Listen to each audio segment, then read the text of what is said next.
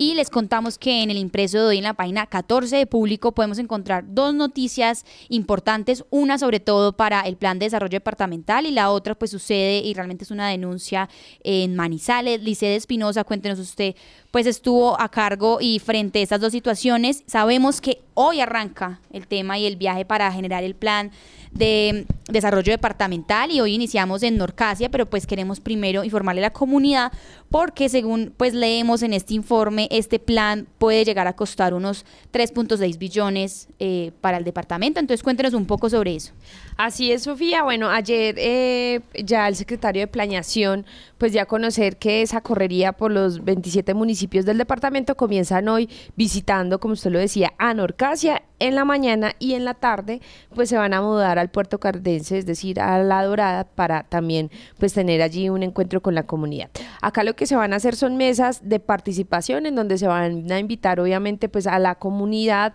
a que obviamente pues ayude a esa construcción y formulación del plan de desarrollo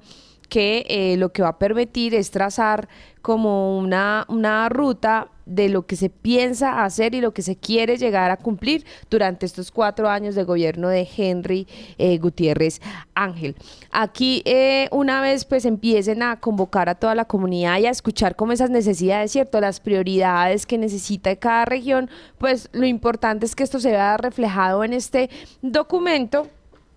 Sofía, que tiene que estar aprobado sí o sí eh, por la Asamblea. Bueno, sí o sí no. Tiene que estar aprobado el 31 de mayo eh, a más tardar, pero en caso de que la Asamblea eh, no esté de acuerdo con él, pues nos explicaba el secretario de Planeación que por decreto ellos lo pueden hacer válido. Entonces, em, hablamos con el alcalde de Norcasia, quien nos explica un poquito, él se llama Diego Fernando Larte Alzate, cuáles son esos proyectos que él quiere que estén incluidos dentro del plan de desarrollo de Caldas. Eh, es un, privilegio, una fortuna eh, ser ese primer municipio en el cual se inicia este proceso de formulación, de construcción de ese plan de desarrollo departamental. Hay muchas necesidades en el municipio. Eh, nosotros hemos priorizado, sabemos, insisto, son muchas las necesidades, pero consideramos hay cosas que están primero, hay cosas que de pronto revisten mayor importancia eh, yo creo que ese, plan maestro acueducto alcantarillado debe estar eh, ahí en ese, en ese primer lugar, un tema relacionado también con el mejoramiento de la infraestructura en materia de salud, es decir, la construcción de un nuevo hospital para el municipio, el centro de protección para el adulto mayor, fundamental, la construcción de la estación de bomberos, y digamos que la construcción de esos abastos municipales y digamos que finalmente como para cerrar estaría todo ese, proceso de construcción de un plan de desarrollo turístico teniendo en cuenta que Norcasia eh, se convirtió en un municipio con una ocasión turística eh, a partir de la cual pues hay que preparar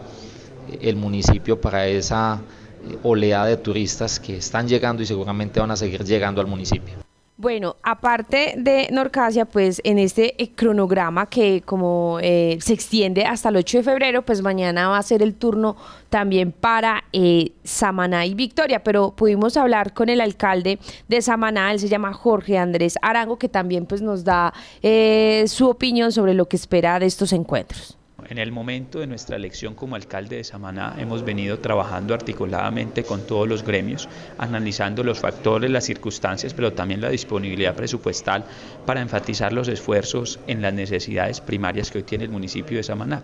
Por eso es que con el señor gobernador trabajaremos en mesa articulada por el tema de las vías, el tema de las prestaciones de los servicios de salud en conexidad con las EPS y la IPS que nos prestan los mayores servicios, pero también garantizando a un municipio con más y mejores oportunidades en cultura y turismo. Por eso es que mi gran apuesta hoy está enfocada en la creación del Centro de Desarrollo Académico en la esquina del antiguo Hotel Centenario del municipio de Samaná.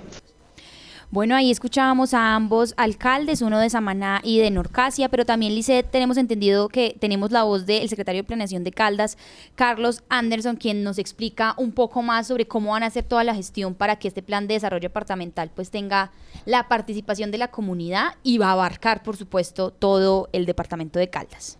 Efectivamente, nosotros tenemos ya nuestro plan de trabajo para construir lo que será nuestra nueva hoja de ruta, nuestro nuevo plan de desarrollo, que nos llevará entonces a tener un desarrollo socioeconómico para el departamento en los siguientes años. Esta hoja de ruta empezará en un, en un trabajo, en un componente participativo, iniciando el día de mañana, el municipio de Norcasia, empezando por todo el Magdalena, el oriente caldense esta semana. La próxima semana estaremos por el norte de Caldas, centro-sur, y la tercera semana estaremos por todo el occidente del departamento, haciendo todo este trabajo participativo, incluyente, donde todas las comunidades se puedan ver representadas y reflejadas en este nuevo plan. Tenemos una estimación presupuestal de aproximadamente 3.6 billones de pesos, es lo que podría estar costando nuestro nuevo plan de desarrollo, donde naturalmente tendremos que priorizar algunos sectores y ahí pues estarán naturalmente el sector salud, las vías que son tan importantes que nosotros lo reconocemos, pero que además ha sido una necesidad muy sentida de todas las comunidades. Las principales fuentes de financiación son el Sistema General de Participación,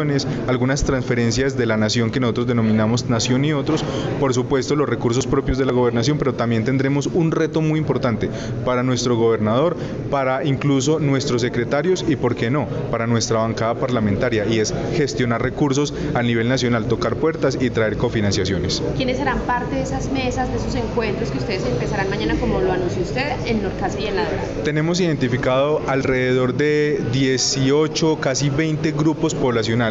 donde estarán, donde estarán todos convocados, eh, invitados, principalmente los indígenas, los NAR, mujeres, niños, primera infancia, mesas con sexualidades diversas, en fin, aquí todos los grupos o los diferentes grupos poblacionales están cordialmente invitados para que entonces puedan asistir y que vean reflejadas sus necesidades en este nuevo plan de trabajo.